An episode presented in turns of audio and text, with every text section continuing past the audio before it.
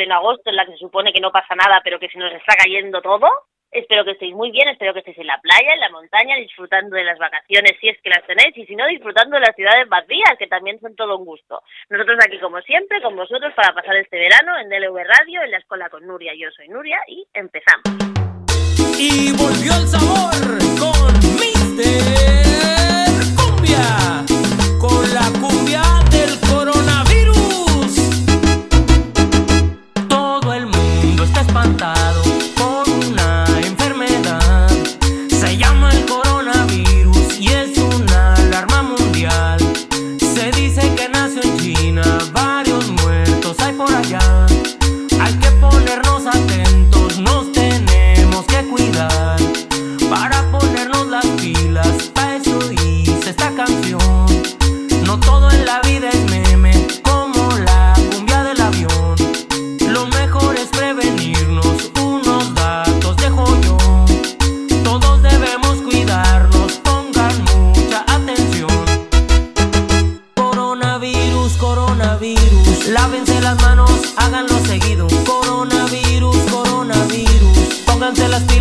lugares concurridos. Coronavirus, coronavirus, no se toquen la cara, evítenlo amigos. Coronavirus, coronavirus, usen desinfectante, ese es muy efectivo. Bueno, pues como cada semana vamos a repasar cómo estamos. Esta semana en datos ya hemos pasado la barrera psicológica y catastrófica de los 18 millones de casos confirmados de COVID en el mundo. Concretamente estamos en 18 millones 300 mil casos confirmados en el mundo, de los cuales 344.134 son en España.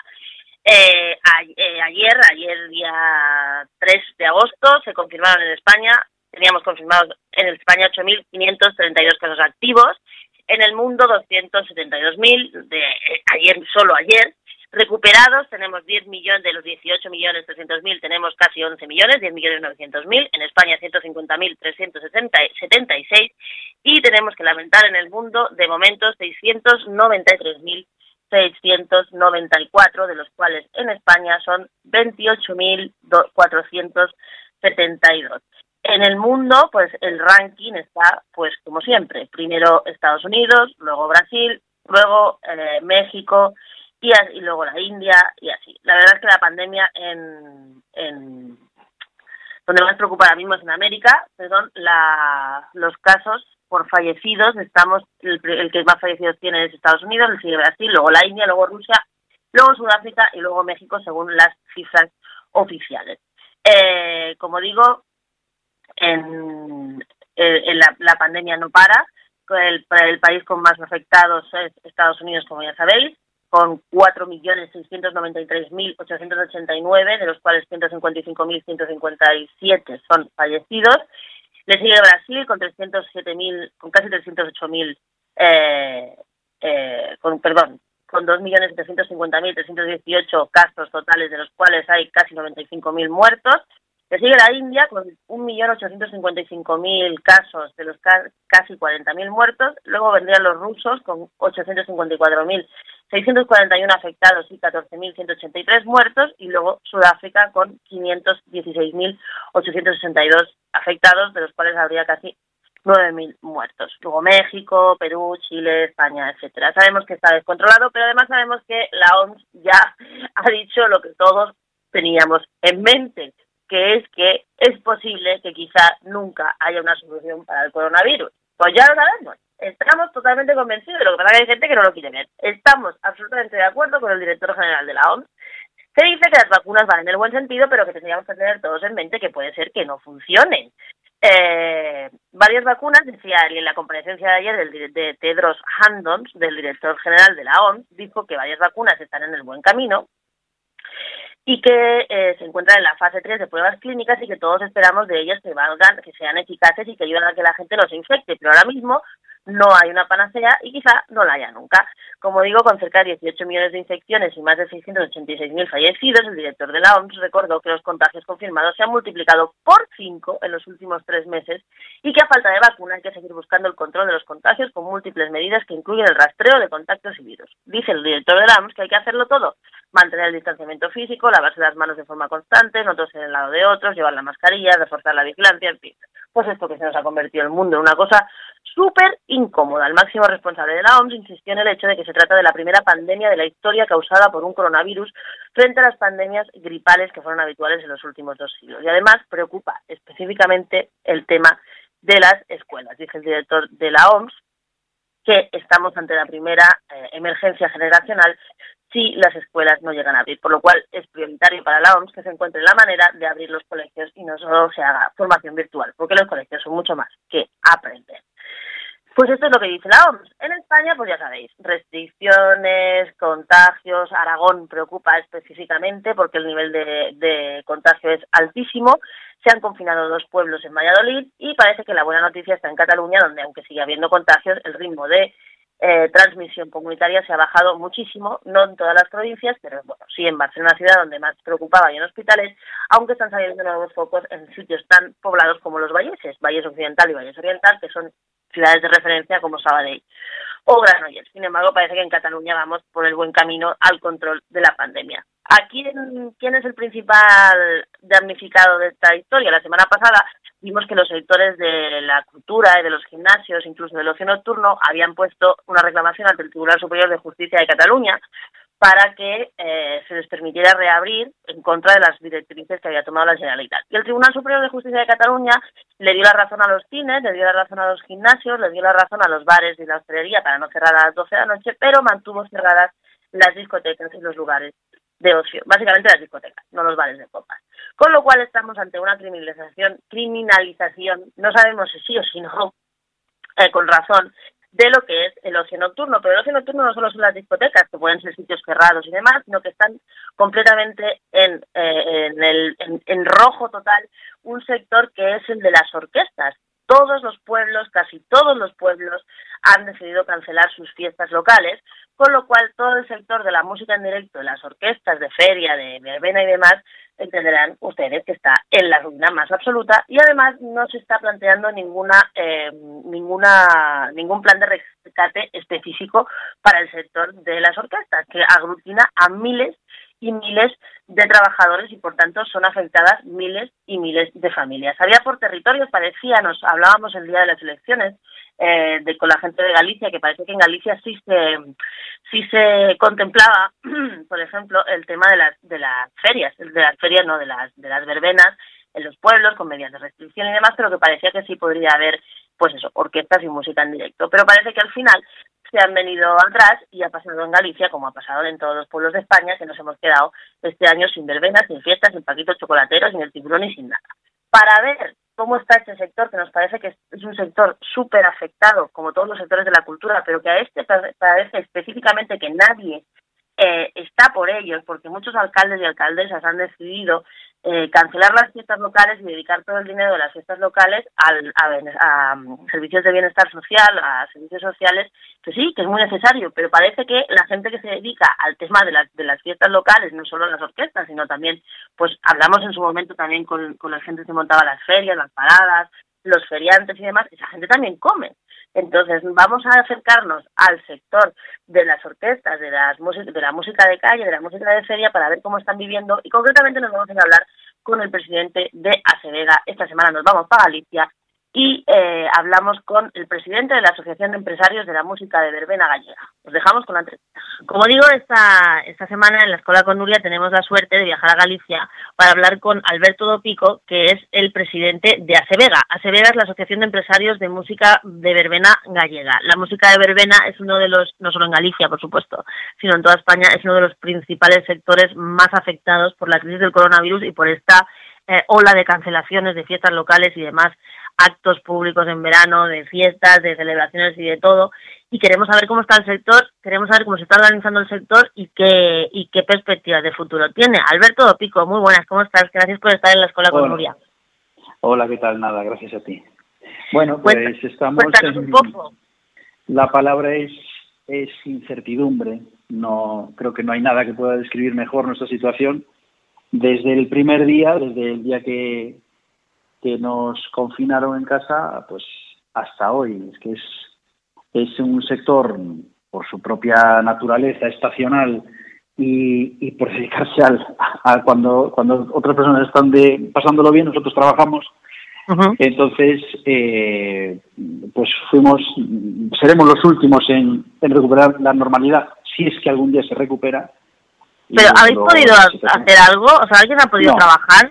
Nadie. No, porque, vamos a ver, yo sobre todo aquí en Galicia, que yo creo que es el, sitio, me atrevo a decir que del planeta donde más, donde más eh, cultura hay de, número de fiestas. Date cuenta que aquí estamos hablando de, en, los 313 ayuntamientos que hay en Galicia, eh, estamos hablando de unas 7.000 parroquias. Cada parroquia tiene su fiesta o varias, o sea, es que es una... Estamos hablando de, unos 7.000, 7.000 y pico días de fiesta eh, al año, ¿no? Con sus ocupaciones, con uno o dos.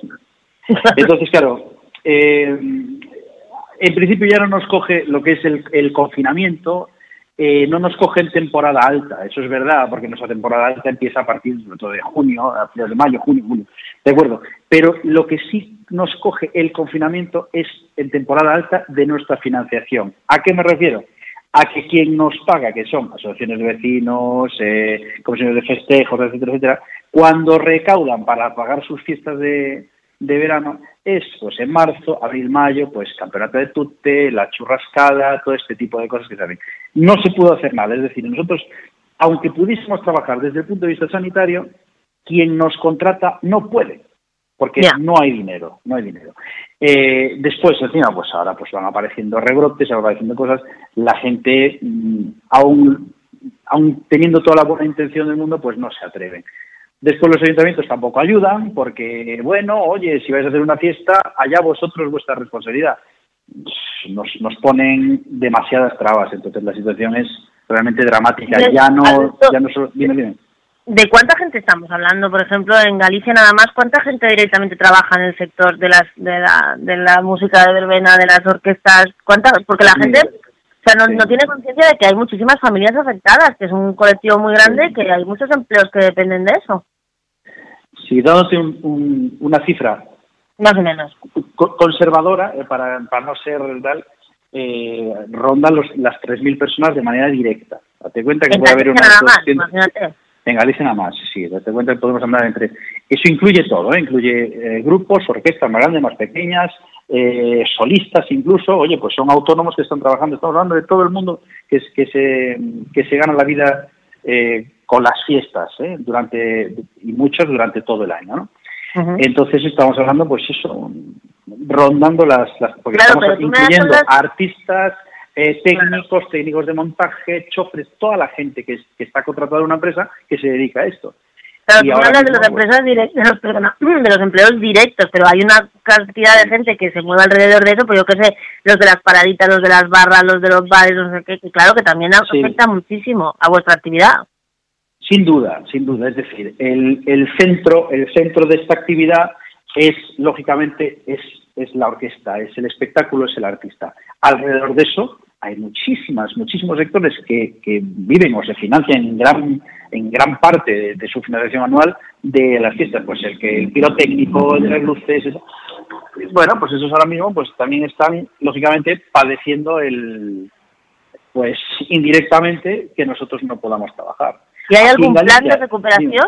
¿O no hay nada? ¿O qué es lo que dicen las autoridades? Porque me estás diciendo que cada uno te dice, bueno, pues cada ayuntamiento que se apañe o vosotros apañáis, pero claro, si no se puede hacer nada, porque entiendo yo que el, el, el miedo a que haya una mala suerte, de que haya un contagio, aunque no se tiene constancia de que haya contagios en unas verbenas y demás, porque ese es otro tema que me gustaría hablar contigo, la criminalización total del ocio nocturno, sin que haya pruebas realmente fehacientes de que las cosas pasen ahí y menos al aire libre. Exactamente, exactamente. A ver, em, aquí en, Galicia es cierto que desde la Junta de Galicia eh, se puso la buena voluntad em, de hacer un protocolo mm, mediante el cual sí se pudiese llevar a cabo hacer fiestas. ¿Cuál, cuál empezaba, después empezaron las guerras, los intereses políticos que yo ahí no voy a entrar. Después había ayuntamientos que decían, vale, sí, el protocolo sí, pero os tenéis que hacer responsables, no sé qué, metiéndole un poquito de miedo, pues no sé, pues precisamente para que no surgiese un rebrote justo en la fiesta de tu pueblo y que eso después eh, pues te pudiese mm, mm, ser una, una publicidad negativa para aquel ayuntamiento, para aquel alcalde y para aquel partido. Bien, vale, nosotros a padecer todas estas situaciones. Eh, la, la, realidad es que después, bueno, pues uno que no se atreve, el otro que no lo hace, y entonces las perspectivas son nefastas. ¿Que llaman gente? Sí, aún me llamaron esta mañana, oye, mira, podemos hacer, pero es que es muy complicado poner a funcionar una infraestructura eh, porque no es, la gente tiene a lo mejor el concepto que son cuatro músicos que se ponen de acuerdo, ensayan y van a tocar un día. No, no, estamos hablando de empresas con sus responsabilidades, con sus trabajadores, a los que tienes que contratar, a los que tienes que dar una respuesta. ¿Y ¿quién, qué empresa se puede atrever a contratar a 10, 12, 15, 20 personas si a lo mejor va a tener cuatro actuaciones, cinco? Es una ruina, es imposible. Es completamente imposible. Entonces, la respuesta que estamos recibiendo, pues mm, sí, comprensión, pero nada más poco más. ¿Dinero? plan de rescate, plan de ayuda, cero. Dinero, claro. Los trabajadores, bueno, pues eh, sí se pueden acoger el alerte. Los que hayan, bueno, como cualquier cualquier otro sector, es decir, dependiendo del contrato de trabajo que hayas tenido, pues así vas a tener, pues, claro. puedes tener puedes tener ayuda, pues así bueno, vale, bien. Eh, ¿Cuál es el problema de las empresas? Las empresas no tienen ingresos y tienen sus plazos de amortización, tienen sus gastos, entonces están abocados a cierre lógicamente. Ahora sí se, se abre una línea de crédito del Instituto Gallego de, de, Promoción de Empresas. Eh, ¿Qué pasa? Va a salir a partir de septiembre, entonces lógicamente no lo pueden dar a manga ancha porque tienes que estudiar cada expediente, cada empresa, tienes que tener unos requisitos mínimos para que te puedan eh, dar un crédito porque el crédito ya es no es dinero a fondo perdido. Quien te no, no, crédito, devolver. claro, quieres primero saber quién eres tú para ver si me lo devuelves con lo cual se va a demorar. Nos vamos a meter en final, finales de año y las empresas no ingresan nada. Nada es nada. Es que no estamos hablando de, que la facturación haya ido a menos un 90, un 80, no, no, estamos hablando del 100%. Y los, los bancos esperan lo que esperan, o sea, la situación es realmente desesperada. Claro, porque tú mismo lo has dicho al principio, que igual nunca volvemos a, a la normalidad que teníamos antes, entonces, claro, ese dinero que hay que devolver, ¿de dónde se supone que lo tenéis que devolver si nadie se atreve a retomar la vida como es? Exacto. Entonces ahora mismo la única solución es una huida hacia adelante. Pues evidentemente es un riesgo grande. Si el año que viene nos vemos en la misma situación, eh, estamos hablando de dramas muy importantes para todos los empresarios. ¿Tú por qué crees que se ha puesto el foco justamente en la... O sea, vosotros sois orquestas de calle y tal, pero todo lo que tiene que ver con el ocio nocturno, desde el primer momento está en la picota como si fueran los grandes culpables de los rebrotes, cuando en realidad los rebrotes se están dando en reuniones familiares, en los centros de trabajo y demás. ¿Por qué crees tú que hay esa eh, afición por poner eh, todo lo que tenga que ver con el, el ocio, la gente, el relax un poco mental de la gente en la picota? Porque yo creo que precisamente se, se asocia el ocio con, con que relajas todo, incluso las precauciones, cuando no tiene por qué ser así en absoluto.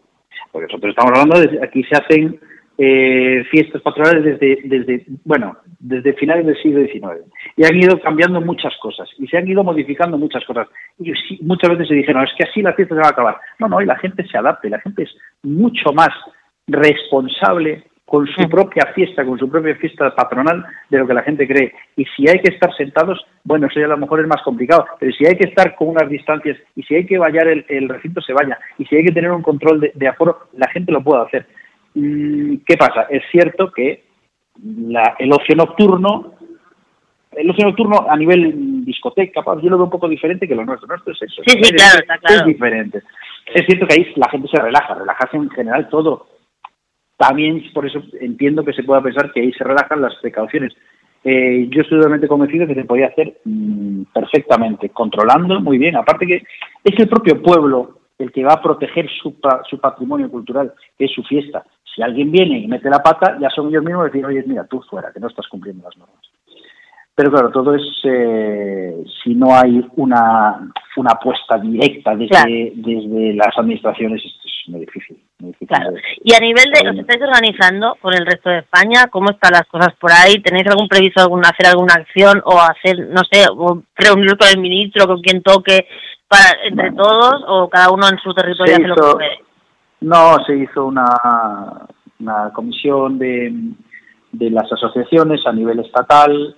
Eh, es muy complicado. Se, íbamos a hacer una manifestación, se iba a hacer una manifestación eh, en Madrid. es muy difícil que la gente se pueda desplazar. Eh, primero está el miedo al desplazarse pues a Madrid o a algún sitio de, bueno, la gente tiene miedo. Después la gente está en una situación económica muy precaria, que no es fácil va a decir, mira, vámonos a, eh, a manifestaros allí, a tal sitio. Y después, eh, desde el gobierno, nada, engaños puros.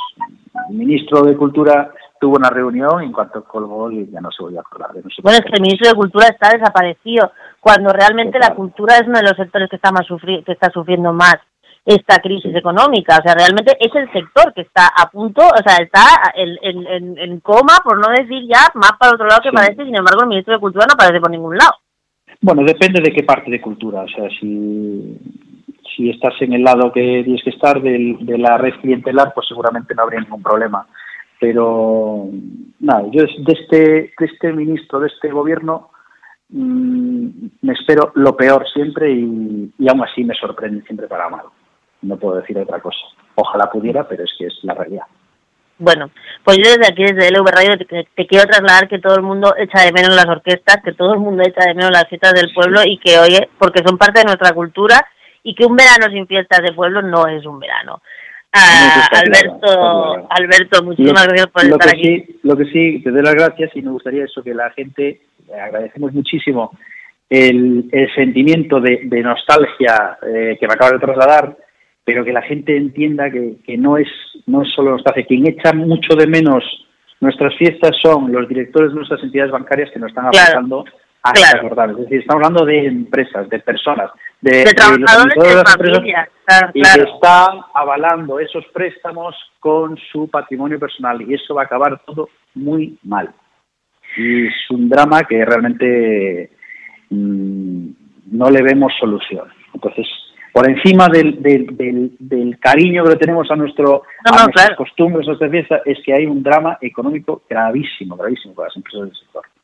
Pues aquí tenéis un altavoz para cada vez que queráis venir y recordarle a la gente que detrás de las fiestas hay personas que trabajan, hay familias afectadas, hay una industria como cualquier otra industria que también hay que salvar porque si no todos nos van a volver ayudas sociales y lo que hay que intentar es salvar los puestos de trabajo más que dar ayudas sociales. Alberto, muchísimas gracias por estar aquí con nosotros de AC Vega. Muchísimas gracias a ti. Venga, un saludo. Un saludo.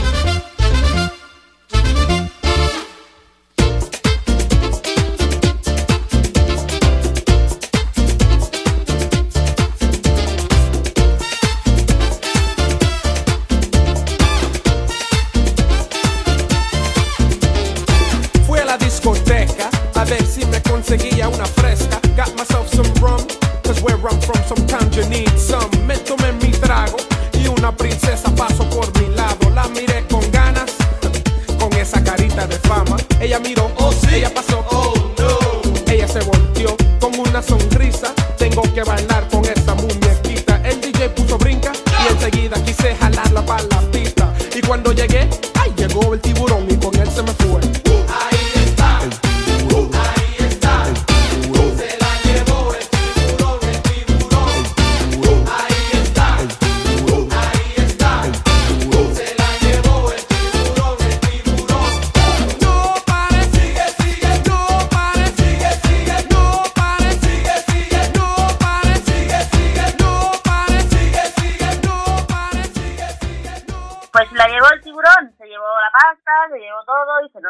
Juan Carlos, nuestro rey emérito, nuestro querido Juan Carlista. Todos los Juan Carlistas de España están hoy flipando, aunque la verdad no sé por qué, porque todavía hemos sabido lo que había, todavía hemos sabido lo que se hacía y lo hemos aceptado cariñosamente, incluso nos parecía muy, muy, muy campechano todo el tema. Sin embargo, ahora que estamos en esta situación realmente muy penosa para el país, porque a nadie, nadie, o sea, independientemente de que sea rey, presidente, lo que sea, a nadie le gusta que el jefe del Estado, el que ha sido el jefe del Estado, el cabeza visible del Estado y que nos ha representado tantas veces en tantos sitios, da igual por qué, pero así ha sido, acabe largándose por la puerta de atrás y corriendo, fatal, o sea, fatal. De verdad que no, no, no le deseamos mal a nadie en esta casa, pero específicamente cuando lo que hace es destrozar, porque eso destroza la imagen de un país entero que es el nuestro, que bastante hecha polvo está ya, como para que encima nos caiga la que nos ha caído con el tema Borbón. Sin embargo, repito, y me repetiré todo el rato, nadie se sorprende a los Borbones, desde, desde que desde que existen los Borbones en Francia y luego vinieron aquí y demás, han hecho siempre lo mismo, expoliar, vivir la vida, ir de putas, vivir como reyes, que es lo que han sido siempre, y cuando no han podido churrimangarma, pues han pegado el piro. Nada más, no aportan nada más. El del tema del rey Juan Carlos, pues bueno, pues sí, pues en la transición se, se le atribuyó un papel que yo espero que sea verdad porque si encima algún día sale que no era verdad y se confirma todo aquello que todo el mundo sabe rumorológicamente, que el día en el que se coronó, porque ese fue el día en que realmente se coronó, el 23 de febrero, estaba esperando a ver de dónde caía la moneda para posicionarse de un lado o del otro, yo le voy a dar el beneficio de la duda y voy a dejar, voy a seguir creyendo que tuvo algo que ver con el parón del golpe de Estado del 23 se pero es igual. El caso es que nos da igual. Que lo que no nos parece es que la gente se sorprenda de algo que lleva pasando en este país 40 años, que es que los Borbones han hecho lo que les daba la gana, sin cortapisa de nada y sin rey ni roque. Pero eso es así.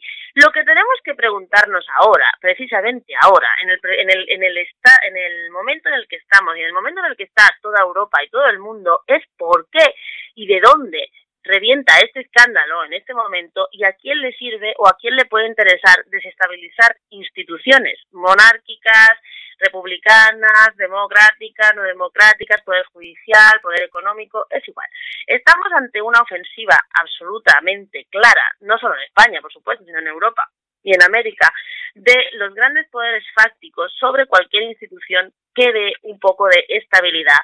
Te guste o no, es una institución, mmm, la monarquía puede ser nosotros aquí somos más que republicanos, pero la monarquía como institución es una institución bastante sólida, no solo en España, sino en todos los países donde está, que da una cierta estabilidad al país. Parece que como que el rey, la reina, la princesa, X, quien fuera, siempre van a estar ahí. Bueno, estamos ante un ataque brutal en todos los sitios a lo que son las instituciones de, las, de los estados. ¿Por qué? Porque nos dirigimos cagando leches y el que no lo quiera ver está muy equivocado cagando leches hacia un régimen totalitario y pues, seguramente dictatorial, no solo en España, sino en Europa y en el mundo, dominado única y exclusivamente por los intereses económicos. Cualquier cosa que, que tenga un valor moral o un valor simbólico o un valor eh, por encima del dinero, o sea, que no sea comparable con el dinero, va a ser absolutamente eliminado si no nos espabilamos. Porque, por ejemplo, en el tema del rey Juan Carlos, que a mí me da, me da exactamente igual que se le juzgue, sino que si se le tiene que juzgar y punto pelota como a cualquiera. Nadie se extraña ni nadie se pregunta por qué una investigación de un delito fiscal viene del sitio donde más delitos fiscales se, se cometen, porque simplemente no existen los delitos fiscales, que es Suiza. ¿Por qué un fiscal suizo? donde todo el mundo tiene escondido ahí el dinero, los narcos, los traficantes de armas, los dictadores africanos, todo Dios, todos los malos del mundo tienen los dineros metidos en las cuentas suizas para que nadie las vea. ¿Y por qué un fiscalillo que nadie conoce decide por su cuenta de riesgo un día levantarse y decir, mira, voy a investigar al rey de España? ¿Nadie se pregunta eso? ¿De verdad creéis que un tío se levanta un día y decide poner patas por alto precisamente una cuenta de un rey sin que nadie le venga? Bueno, pues vamos a tomar una noticia del país en la que nos explica, o más o menos nos quiere poner sobre el hilo, de cómo se destapó esta cuenta suiza, que es la que ha dado eh, pues al traste con el rey Juan Carlos y veremos lo que pasa con él. Las pruebas obtenidas por el fiscal de Ginebra, como digo, son la clave de la investigación para el Tribunal Supremo de España. Obvio, porque en España se puso una denuncia que era por Izquierda Unida y que se activó. Pero al, hilo de eso, ya te digo, que un fiscal suizo decidió un día seguir con esa investigación sin que nadie se lo pidiera. Así pasó. Eh, el 16 de septiembre de, de, de 2018, Juan Carlos I escribió una carta a Álvaro de Orleans, de 73 años, que era su primo lejano, y con el que mantiene una, eh, una, estrecha relación. La Fundación Zagazza, propiedad de, de Álvaro de Orleans, creada en Liechtenstein y con una cuenta en Credit Suisse, había pagado más de 3 millones de euros en decenas de vuelos a Juan Carlos y a la empresaria y consultora alemana Corinna Larsen, a la amante del rey, en la compañía de jets privados Air Partner. Dos meses antes el rey emérito enviara eh, de, de, septiembre de 2018, se habían hecho públicas las cintas de las conversaciones en las que el comisario Juan Manuel Villarejo, que parece la salsa de todos los guisos, mantuvo y grabó con Corina Larsen en Londres en 2015. En esa grabación, Corina, de 56 años, afirmaba que Álvaro de Orleans pagaba los vuelos privados de Juan Carlos I, le definía como su testaferro, acusación que éste niega, y acusaba al rey emérito de tener cuentas en Suiza y cobrar comisiones por las obras del AVE a la Meca. En ese mismo mes de septiembre del 2015, eh, en su conversación con Villarejo, estaban ya en el radar de los abuelos de la Fiscalía del Cantón de Ginebra que dirige Is Bertosa, hijo del famoso fiscal suizo que persiguió numerosos casos de corrupción. Bartosa había bloqueado las cuentas suizas de Álvaro de Orleans, incluida la de la Fundación, y registrado silenciosamente hasta el último rincón de los despachos de Ginebra del gestor de fondos Arturo Fasana y del abogado Dante Canónica, vinculados ambos a la fundación que pagaba los vuelos privados del jefe del Estado español. Nadie salvo los empleados de la gestora de fondos RON Gestion, situada en el, en el céntrico edificio pintado amarillo junto al río Roda, no se enteró del discreto allanamiento de las oficinas que esconde más secretos de la ciudad. Ni la Secretaría de, ni la Secretaría de Fasana eh, tampoco, ni el resto de los empleados. El dueño del despacho ya había sido investigado antes por administrar cuentas suizas de Francisco Correa, el de la caso Gürtel, y de la familia Puyol. Aquí estamos todos metidos, todos metidos. Tras los nombres de Larsen había mencionado en su charla con el comisario Villarejo estaban ese verano del 2018 bajo la lupa de la Fiscalía Suiza que habían abierto una causa por blanqueo agravado de capitales tras conocer la prensa las acusaciones contra Juan Carlos I. O sea, la cosa es que por la prensa un fiscal suizo se entera de que Juan Carlos tiene allí cuentas y decide él solo investigar por su cuenta de riesgo. Eso no se lo cree ni el Tato. Vamos, no se lo cree ni el Tato. Pero en fin, vamos a seguir con el rollo. Según esta noticia del país, el 7 de septiembre de 2018, nueve días antes de que el rey emérito escribiera a Juan Carlos de Orleans, el juez Diego de Gea firmaba un auto en el despacho en la Audiencia Nacional en el que sobreseía provisionalmente la pieza calor en la que se investigó el contenido de unas cintas intervenidas a Villarejo, entonces preso e investigado por numerosos delitos. Dos años después, el actual titular de ese juzgado, Manuel García Castellón, ha reabierto parcialmente la pieza y ha citado en septiembre a Corina Larsen como investigada por un supuesto encargo de esta al comisario jubilado. Claro, porque esta es otra ya lo hemos comentado aquí muchas veces, pero oye, mira qué casualidad que todo el mundo se sienta con Villarejo a contarle su vida.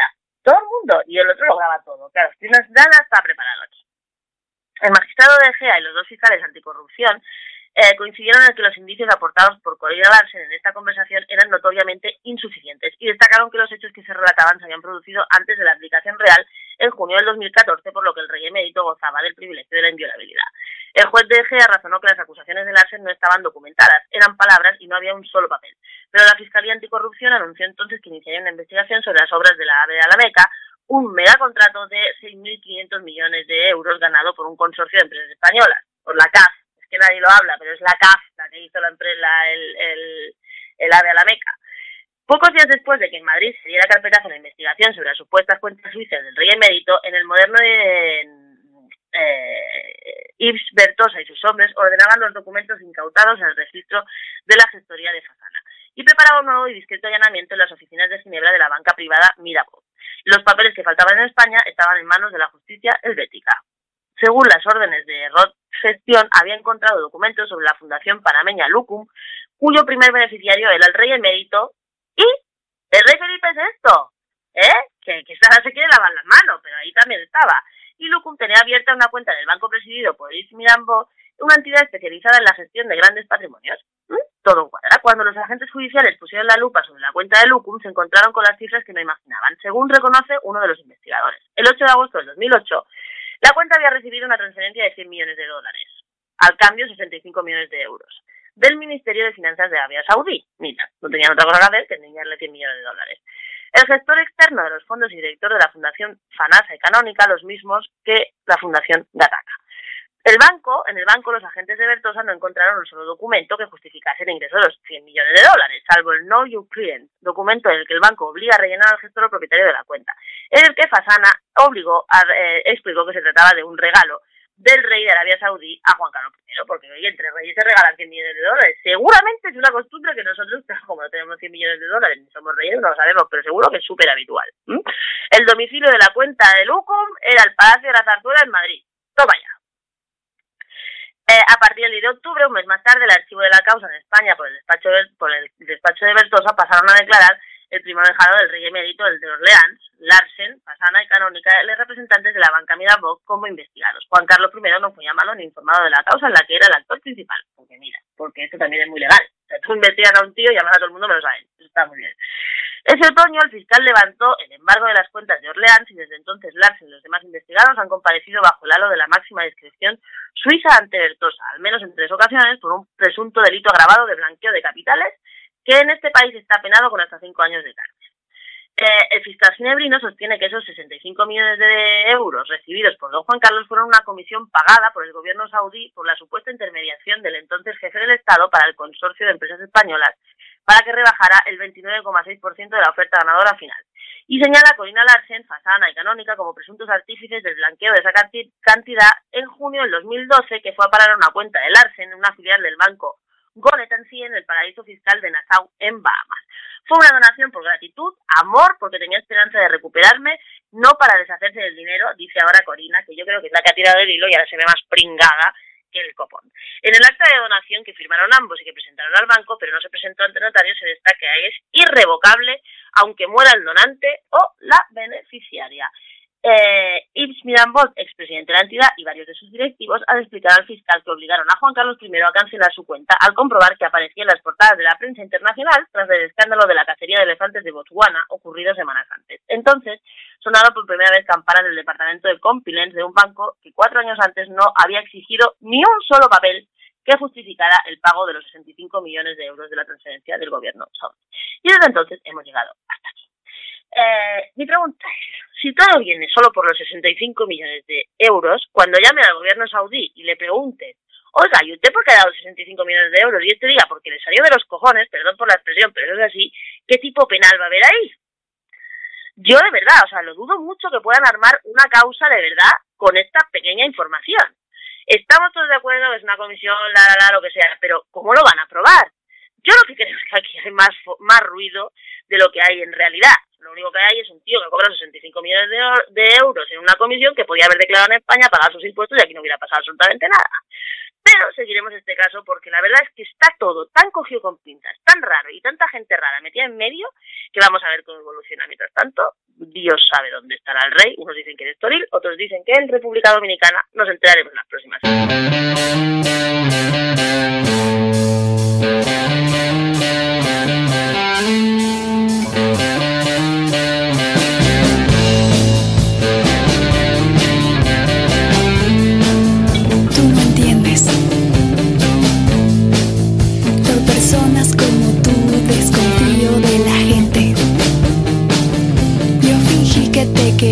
pero tú eres el que miente. Y ahora tengo que enterarme que hasta hablas mal de mí. Qué grosero,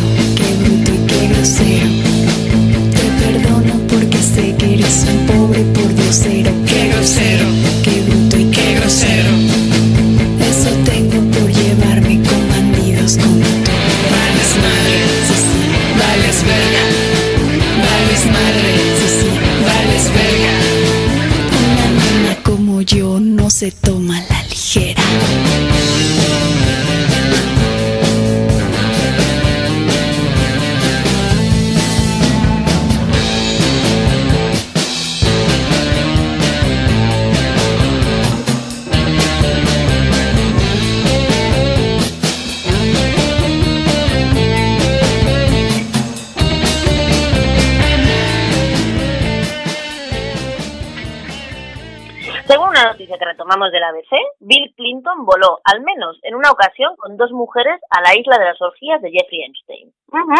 Ahí está. La magistrada Loreta Perska, encargada del caso, ha decidido que se hagan públicos los documentos de la relación con la trama sexual de Jeffrey Epstein, que todos sabéis que era un, vamos, un proseneta de cojones y un facilitador de mujeres y de niñas de cualquier cosa, según, eh, hemos sabido después de que él mismo se colgara en la celda de eh, la cárcel. El que no lo haya visto, le recomiendo bastante el documental sobre Jeffrey Einstein que hay en Netflix. No voy a revelar nada nuevo, pero bueno, te pone bastante en situación.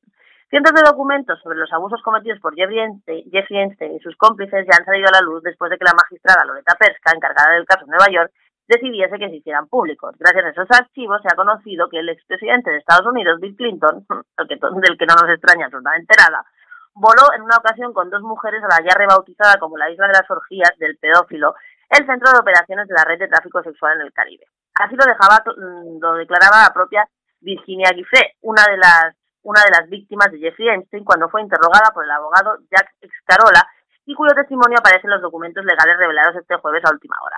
Aseguraba recordar cómo el pedófilo, encontrado muerto en su celda el pasado mes de agosto, hace un año, a la espera del juicio, le comentaba que el exmandatario le debía favores, aunque nunca le especificó. Nunca me dijo qué favores eran, según ella.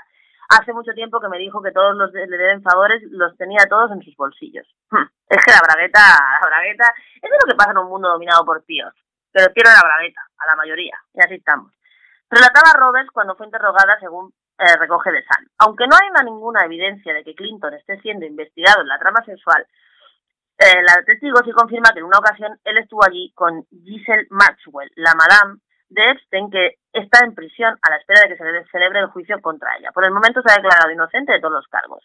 Giselle, Amy, otra chica que supuestamente era habitual de la casa de Einstein, y había dos chicas jóvenes que, que pude identificar. De todos modos, nunca las conocí bien. Solo eran dos chicas de Nueva York. Dijo, según la testigo, vio a Clinton caminar hacia la oscuridad con dos chicas guapas, una en cada brazo. Ya te digo que no nos extraña ni un carajo. Eh, unas declaraciones que se confirman con el contenido, con el uso continuado de Bill Clinton, con el uso continuado que Bill Clinton le daba al avión privado de Einstein, el Lolita Express. Mira, es tan cutre esto del Lolita Express que me recuerda a la escena esa de Kill Bill, eh, el de la coñoneta. ¿Os acordáis? El tío, el enfermero que abusaba de, de un Mazurman y que tenía una coñoneta. Bueno, pues esto del Lolita Express me parece igual de cutre que el de la coñoneta. En los listados aparece el nombre del expresidente en varias ocasiones, acompañado por lo que parece un escrito como mujeres. Pues nada, tenemos a Bill Clinton también en este pedo, pero recordaros que aquí está todo. Está Bill Clinton, está el príncipe Andrés, está todo Dios estaba metido en este orgía de, de, pedofilia y de puteros y de todos. Todos se juntan al final y todos se juntaban en la isla. Veremos, veremos. Seguiremos el caso a ver a dónde nos lleva y cuántos mitos se nos caen en el caso del Jeffrey Epstein. Ground control to Major Tom. Ground control to Major Tom. Take your protein pills and put your helmet on. Ground control to Major Tom. Eight. Seven. Commencing countdown engines on. Three, two, check ignition and may God's love Lift be off. with you.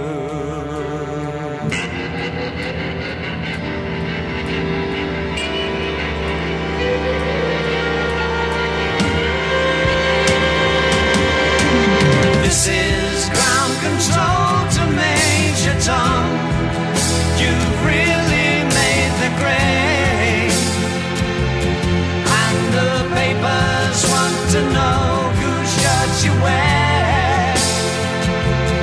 Now it's time to leave the capsule if you dare. This is Major Tom to ground control. I'm stepping through the door. And I'm floating in a most peculiar way the stars different today. For here am I sitting in a tin can.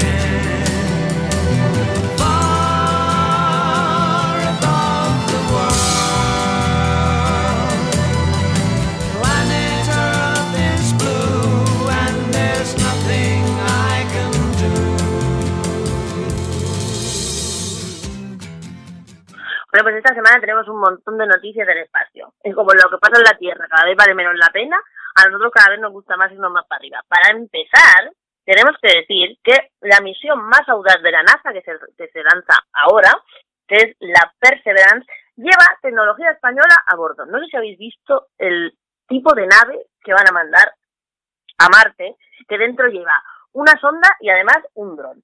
La Perseverance lleva una estación meteorológica además hecha en el Centro de Astrobiología y se mandan a, Marte para buscar vida microbiológica. Perseverance es el vehículo de exploración espacial más poderoso e inteligente de la NASA y partirá y partió esta semana en dirección a Marte acoplado al cohete Atlas V. El lanzamiento estaba previsto para las 7.50 horas, hora local, del día 30 desde el Centro Especial Kennedy de Cabo Cañaveral, porque todo lo importante que pasa en el espacio empieza en Cabo Cañaveral, todo el mundo lo sabe. Eh, el objetivo de la misión es encontrar indicios de vida microbiana y recolectar muestras de tierra y rocas marcianas en una futura misión que una futura misión traerá de vuelta a nuestro planeta. Una vez en la Tierra, los científicos analizarán las muestras marcianas para explotar explorar, perdón, la posibilidad de establecer un asentamiento permanente en un periodo no inferior a una década. Una década no es nada. Está claro que hay quien ha visto claro que aquí en la Tierra ya mismo ya no vamos a poder vivir y que han empezado la carrera espacial rápidamente y rápidamente para intentar colonizar el espacio porque en algún sitio nos tendremos que meter. El problema viene ¿eh? cuando no es pública la, colonización, sino que es privada. Como por ejemplo la de nuestro amigo Elon Musk, que hoy también, o sea que esta semana también ha sido noticia porque han vuelto, han vuelto los astronautas que se fueron en la misión de SpaceX hace más o menos unas, bueno, hace unas cuantas semanas que fue, recordamos, la primera misión con capital íntegramente privado que se fue al espacio. A la del día 2, a las 28.48, se ha completado la misión histórica, la vuelta a Estados Unidos, de Estados Unidos a través de la NASA y de la compañía de Elon Musk, SpaceX, da los viajes espaciales con astronautas. Desde el Challenger, el transbordador que estalló en el 28 de enero del 86, tras su despegue, el programa espacial tripulado se vio cuestionado. Las dudas se vieron ratificadas el 11 de febrero cuando el Columbia se desintegró sobre Texas y Luisiana. El lanzamiento de julio del 2011 del Atlantis puso fin al programa que ha suspendido desde entonces desde eh, que ha dependido desde entonces perdón de los Soyuz rusos que han transportado las tripulaciones a la Estación Espacial Internacional. La idea de la, de, la, de la misión de SpaceX era precisamente que los americanos o quien fuera no tuviera que pasar a huevo por la Estación Internacional rusa. Con esta misión, Estados Unidos recupera autoestima, promueve su industria aeronáutica y abre la puerta a una nueva era de colaboración privada en una carrera espacial cada vez más ambiciosa, como demuestran las recientes misiones a Marte, con la de Perseverance, en la Estación Espacial Estadounidense, eh, eh, perdón, especialmente los estadounidenses y los chinos, explica Alberto Sánchez Esteban, ingeniero aeroespacial de la industria auxiliar de la Agencia Espacial Europea, que por cierto, en esta historia ni pincha, ni corta, ni nada, como siempre. Eh, los astronautas Doug Harley y Bob Benken llegaron el sábado pasado 31 de mayo a la Estación Espacial como los primeros pasajeros de una compañía privada y tras nueve años sin viajes tripulados estadounidenses. El sábado pasado emprendieron la vuelta pese a que las condiciones meteorológicas con la, presencia de una fuerte tormenta en Florida hacían plantear planes eh, graves en el riesgo de vuelta. La cápsula tomó la trayectoria segura, informó la compañía SpaceX en un comunicado que mantenía los planes previstos. SpaceX va a tener este nombre en la mente, que ya lo hemos dicho varias veces, porque estos van a ser los principales de la pasta los principales colonizadores privados del espacio. Ahora, quien luego pueda ir, pues evidentemente, quien se lo pueda pagar. Por ejemplo, quien se pueda pagar eh, los, eh, los vuelos de Virgin que están ya en una aplicación que todo el mundo puede, puede, puede meterse y puede ver. Ah, la, la, la empresa Virgin Galactic ha hecho una app con la que tú virtualmente ya puedes meterte en cómo será el próximo vuelo espacial de turistas. Me explico. Virgin Galactic presentó el diseño interior de la cabina de su vuelo de Spaceship to Unity, con la que busca ser una de las primeras empresas privadas en llevar turistas al espacio. Además, la compañía estrenó una aplicación móvil que permitirá a entusiastas explorar el interior de la nave usando una realidad virtual.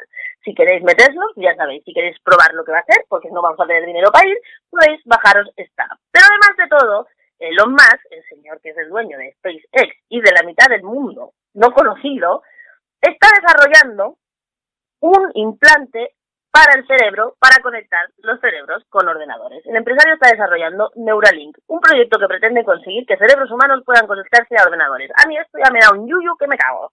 Me da un canguelo que me muero y yo ya no sé a dónde vamos a llegar. Em, eh, como digo, eh, ha decidido emprender este nuevo proyecto, se llama Neuralink, y aunque se fundó en 2016, ha sido ahora cuando ha captado la atención de propios y extraños después de que Musk haya comenzado a dar detalles sobre el proyecto.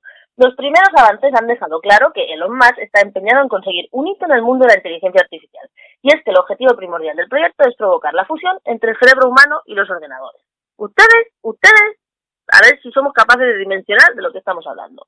Como si se tratara de un proyecto de ciencia ficción, el empresario pretende crear un chip esto se pone además, según, según para implantarlo en el tejido cerebral con objeto de integrarse eh, con la tecnología y que, entre otras cosas, podamos escuchar música directamente en nuestro cerebro. Yo ya la escucho, oiga. pero no solo eso, sino que más también pretende que el chip pueda ayudar en cuestiones de salud, midiendo, por ejemplo, los niveles hormonales de cada persona para futuros diagnósticos que permita adelantarse de las a, enfermedades graves como el cáncer, el Parkinson, curar lesiones genéticas, bloquear partes del cerebro, etcétera, etcétera. Todo muy fantástico. Pero a mí esto me recuerda, porque además se pone en el mismo sitio, a lo que salía en Kingsman. ¿Te acordáis que se ponía un chip en, detrás de la orejilla? Bueno, pues esto es más o menos lo mismo. El proyecto se encuentra en un estado inicial, pero más ya ha recurrido a Twitter para buscar ingenieros y aficionados a la tecnología móvil interesados en el desarrollo de Neuralink que quieren trabajar para él. O sea, para implantar chips en los cerebros de la gente ponemos una oferta de trabajo en Twitter. Es todo muy, es todo muy raro. Seguramente lo veremos antes de que nos enteremos, pero si tú quieres tener la cabeza conectada al ordenador, yo lo que quiero es desconectarme la cabeza de todo pero parece que vamos al mismo sitio. Por cierto, este fin de semana dan Elysium en la tele. Os recomiendo mucho que la veáis para poneros en situación de dónde vamos.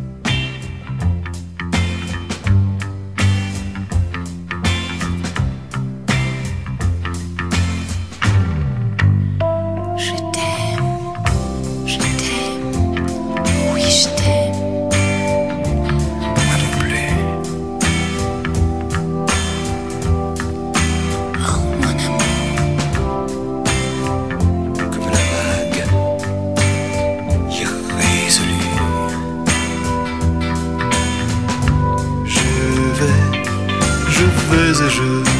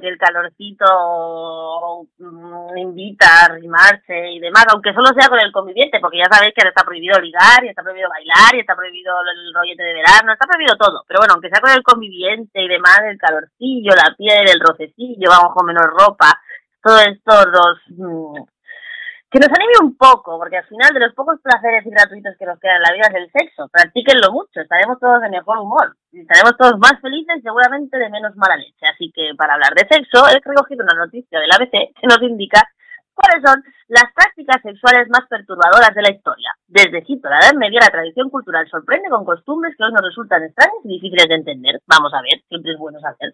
La sociedad clasifica las prácticas y las tendencias sexuales como normales o desviadas en función de unos criterios culturales que van cambiando en el tiempo. Buena prueba de ello es repasar las costumbres de alcoba de Roma, del Antiguo Egipto y observar los perturbadoras e inaceptables que nos podrían resultar ahora, por ejemplo. Por ejemplo, en Egipto, los faraones permitían el matrimonio entre hermanos y en algunos casos también entre padre e hija con el fin de preservar la pureza del linaje. El incesto estaba permitido entre monarcas y, la circuncisión, práctica adoptada posteriormente por los judíos, tenía un carácter ritual en la ceremonia de iniciación de la adolescencia. Los egipcios tenían una visión del sexo más pragmática que desenfrenada. Tal vez por ello a los violadores, eh, los que actuaban como animales, eh, esto es, los que actuaban como animales sin poder contener las bajas presiones, según ellos, les estaba reservada una pena tan drástica como la castración. ¿Mm? ¿Ves? Esto es una cosa que podíamos adoptar. Se cree que había ceremonias religiosas relacionadas con los ritos de la fertilidad que conllevaban la práctica del sexo en grupo. Un asombrado Herodoto, historiador griego del siglo XV, describió que todo detalle, encontró detalle una de las orgías celebradas en nombre de la diosa felina Sehmet en la ciudad de Bubastis y decía, las barcas llenas de hombres y mujeres flotaron cauce abajo por el Nilo. Los hombres tocaban flautas de loto, las mujeres címbalos y los panderos, y quien no tenía ningún instrumento acompañaba la música con palmas y danzas. Bebían mucho y tenían relaciones sexuales. Esto era así mientras estaban en el río. Cuando llegaban a una ciudad de peregrinos, desembarcaban y las mujeres cantaban imitando a las de esa ciudad. Y aquí tenemos pues un grabado. ¿eh? Cree que, se, que se existieron las conocidas como felatrices, que eran prostitutas especializadas en felaciones y se distinguían por el color rojo intenso de sus labios, una práctica aceptada en contraste con el conservadurismo de los romanos que consideraban el sexo oral como algo impuro. ¿Ves? En agosto ya había prostitución, para que sepa que, para que alguna crea que es que es moderno lo de ser puta. No, es la esclavitud más antigua del mundo. Aquí lo, lo constatamos. Los faraones encabezaban cada año una ceremonia de homenaje al dios Atum, el que existe por sí mismo, que consistía en dirigirse a la orilla del Nilo a masturbarse, cuidando que el semen cayera dentro del río y no en la orilla. Posteriormente, el resto de los asistentes a la celebración hacían lo mismo. Su intención era emular a Atum, quien según su tradición se formó de la nada, tras lo cual se masturbó y de su semen nacieron los dioses, que le ayudarían a crear y gobernar el universo. Este era un tío con joder, con recursos. Él mismo nació, él mismo se la peló y él mismo luego salió, nacieron dioses que le ayudaron a gobernar el mundo. Es maravilloso. Por el papiro de Herbes, además, hay constancia de que, la necrofilia no estaba gravemente censurada, como lo ha estado en todas las civilizaciones a lo largo de los siglos. Según este documento, durante el reinado de Amenhotep I, se descubrió que los embalsamadores cometían estas prácticas sin que ninguno de ellos fuera castigado por llevar a cabo dicha parafilia, lo cual no significa que fuera aceptado socialmente los familiares de las mujeres fallecidas comenzaron a, contratar guardias y vigilaran sus cuerpos. Vámonos a Grecia.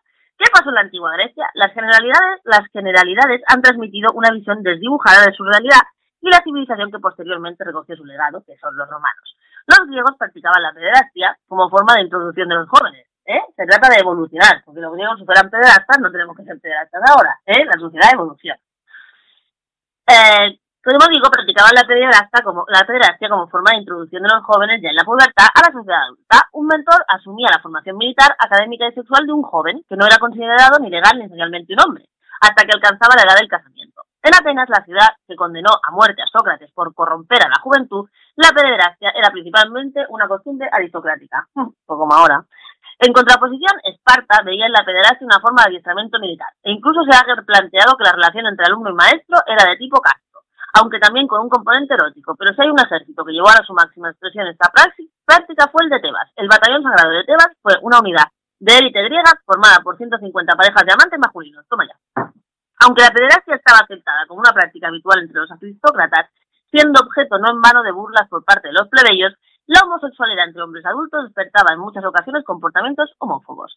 Y en Roma, la homosexualidad en la antigua Roma, sin ser un crimen penal, eh, estaba mal vista en todos los sectores sociales, aunque la consideraban, sobre todo en lo referido a la pederastia, una de las causas de la decadencia griega. ¿Ves? Íbamos evolucionando en el tiempo. Además de eso, en Roma era prioritario diferenciar quién ejercía el papel de activo y quién el de pasivo. Vamos evolucionando en todo menos en esto. Tanto a nivel sexual como a nivel social. Como por ejemplo de ello, los opositores a Julio César usaron siempre los rumores de que un viaje diplomático había mantenido relaciones homosexuales con Nicodemes IV, rey de Bitinia, para erosionar la autoridad del dictador romano. La acusación era grave por no tratarse de una relación homosexual, no por tratarse, perdón, de una relación homosexual, la cual podía ser asumida en algunas circunstancias, sino por haber ejercido supuestamente el papel de pasivo sexual Julio César, que siempre negó la acusación y fue de hecho un conocido Casanova con predilección por las esposas de otros senadores y cargos públicos. eso también es muy de ahora. Los romanos celebraban las Lupercales, un festival de depravación en el que los jóvenes iniciaban las relaciones sexuales. En Roma la prostitución era vista como un mal necesario, por lo menos era vista como un mal, ahora hay quien la ve como un trabajo. Ejemplo de ello es que los autores de Cantón el Viejo, como Cantón el Viejo, perdón, la definieron como una auténtica bendición debido a que permitía a los jóvenes dar rienda suelta a sus más bajos deseos sin molestar a las mujeres de otros hombres. Esta es la definición de prostitución que muchas veces ha dicho nuestra compañera y amiga Ángeles Álvarez. Las mujeres son una para cada uno y unas cuantas para todos. De aquí viene. Al mismo tiempo, los romanos situaron a las personas que ofrecían su cuerpo por dinero en los espacios más despreciables de la ciudad según explica la historiadora Lucía Albial en breve historia de la vida cotidiana del Imperio Romano.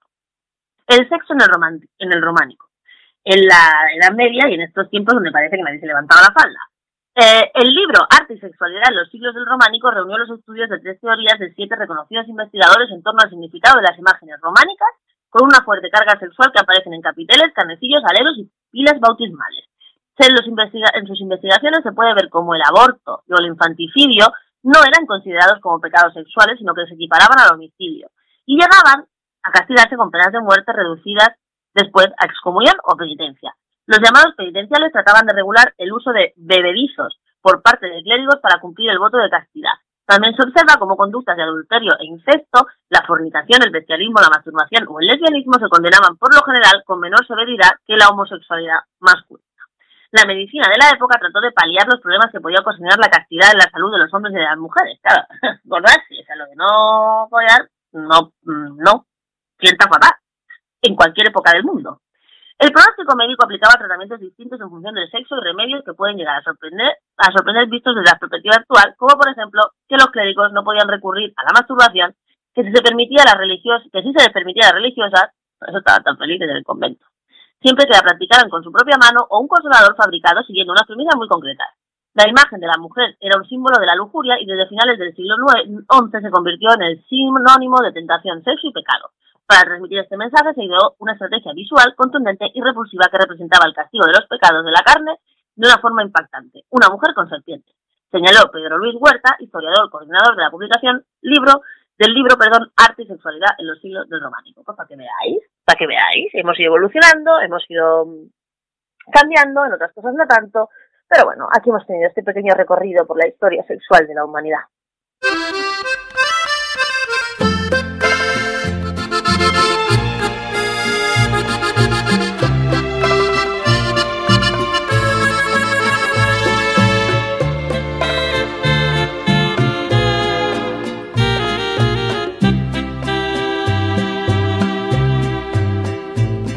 Inmunda, animal rastrero, escoria de la vida, adefesio mal hecho, infrahumano, espectro del infierno, maldita sabandija, cuánto daño me has hecho.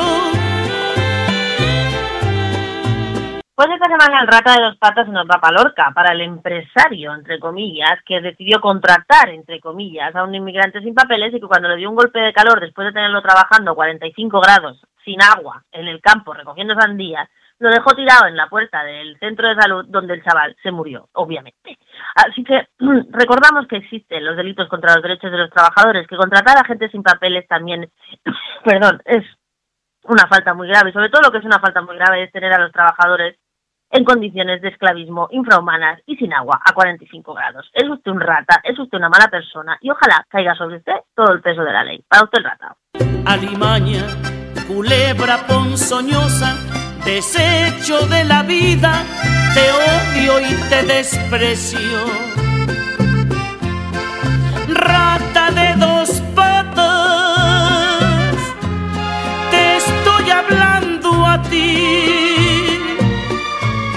porque un bicho rastrero, aún siendo el más maldito, comparado contigo, se queda muy chiquito. Maldita sanguijuela, maldita cucaracha,